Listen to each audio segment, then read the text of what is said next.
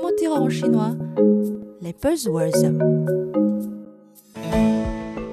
Bonjour, bienvenue dans notre cours de chinois.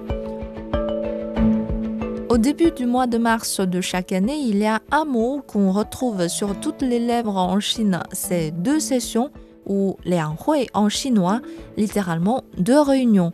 Il s'agit d'un événement clé du calendrier politique chinois. C'est en quelque sorte l'équivalent du Congrès américain ou du Parlement français. Concrètement, les deux sessions font référence aux réunions annuelles de deux institutions, l'Assemblée populaire nationale APN et la Conférence consultative politique du peuple chinois CCPPC. De quoi s'agit-il exactement? Premièrement, on parlera de l'APN, c'est l'organe législatif suprême de la Chine qui élit la direction de l'État. Le président de la République, le président de la Commission militaire centrale et le président de la Cour suprême sont tous élus par les députés de l'APN. La nomination du Premier ministre doit être également approuvée par les députés qui sont en général au nombre de 2980 et quelques.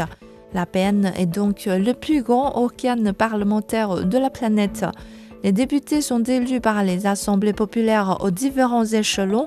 Au niveau le plus bas, c'est-à-dire le niveau de comté, les représentants sont élus directement par les citoyens mais à tous les niveaux supérieurs, comme à l'Assemblée municipale ou provinciale, les députés sont élus par l'Assemblée qui leur est directement inférieure. Alors qu'est-ce que c'est que la conférence consultative politique du peuple chinois, CCPPC c'est l'organe consultatif de l'APN qui est constitué par des membres issus des milieux artistiques, éducatifs, scientifiques, intellectuels, de business, etc., etc., la CCPPC, par contre, n'a pas de pouvoir de décision. Sa mission est de connaître les opinions des populations, formuler des propositions qui sont soumises à l'APN.